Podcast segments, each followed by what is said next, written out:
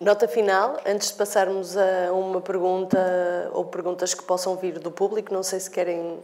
Vou fazer só um pequeno comentário que, de alguma maneira, ilustra a complexidade de, de ausência de soluções. Quer dizer, eh, nós ouvimos o professor Sobrinho Simões a defender a necessidade de, de alguma maneira, haver hospitais capazes de tratar as pessoas e elas não terem necessidade de ir tanto aos centrais para nos centrais haver oportunidade de fazer a tal investigação e ensino, mas antes tínhamos ouvido uh, zangado com o facto de haver médicos que optavam por ficar nesses hospitais da periferia e não concorriam para os centrais.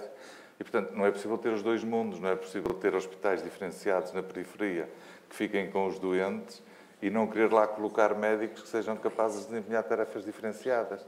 E, portanto, o, esta, esta ambivalência é muito difícil, este equilíbrio é muito difícil de, mas conseguir. Eu, eu, eu disse isso.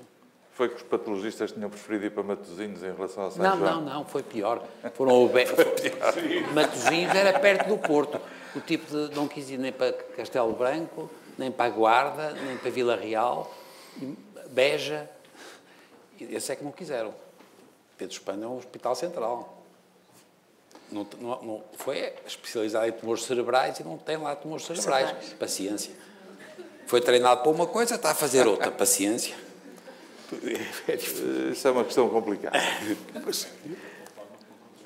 Claro. Uh, Edgar, é, é boa nota final? Uh, sim, eu, uh, em jeito de conclusão, só gostava de dizer, pegando na, nos dados que o, que o Dr. Miguel Guimarães aqui ilustrou, que eles só ilustram a necessidade de haver uma articulação entre a formação e a atividade assistencial, nomeadamente uma articulação entre a formação pré e pós-graduada, eh, porque eh, esses médicos que faltam no Serviço Nacional de Saúde são médicos que podiam estar a, a, a formar uh, e a aumentar a qualidade do, da nossa formação, pré e pós-graduada.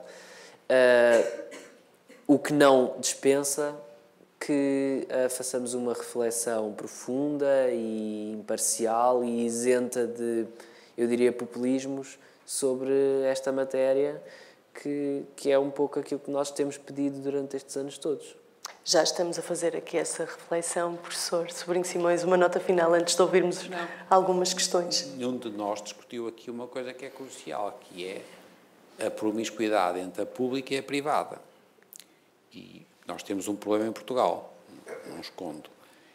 Eu, por exemplo, penso que o Serviço Nacional Público deve ter, de forma nenhuma, exigiria que fosse dedicação exclusiva, mas eu só acredito que é, é possível ter um Serviço Nacional Público a sério se tivermos um core de 30%, 40% de pessoas que têm uma dedicação exclusiva e depois têm 50%, 60%, 70% de médicos que estão que têm atividade, de, mas nós não podemos ter simultaneamente a servir, ter, no fundo, médicos que estão simultaneamente em lugares de chefia no público e no privado. Portanto, nós temos que clarificar a relação pública-privada. E, e, agora, ele, não sei se ele sabe, mas tem graça, havia uma fase em que no Santa Maria havia tantos cardiologistas que eram todos em part-times, e faculdade e hospital, que nós tínhamos mais cardiologistas no Santa Maria do que em Lisboa, que em Londres. E aquilo e aguentámos. E, portanto, porquê? Porque toda a gente estava a fazer um, uma, uma, perna aqui, uma perna acolá, uma perna aqui, uma perna acolá. Tínhamos um número enorme de cardiologistas no Santa Maria. Isto não faz sentido. Nós, nós não resolvemos o problema aumentando. Nós temos que aumentar a qualidade e com separação das pessoas que têm funções que são funções nucleares e depois pessoas que têm, como é perfeitamente possível, ter uma atividade de consultadoria aqui ou acolá. E nós não temos tido capacidade de pensar como é que separamos o que é público do que é privado nos hospitais. Vamos ter que terminar. Eu agradeço a todos os participantes nesta conferência, aos meus convidados, um excelente painel, se me permitem.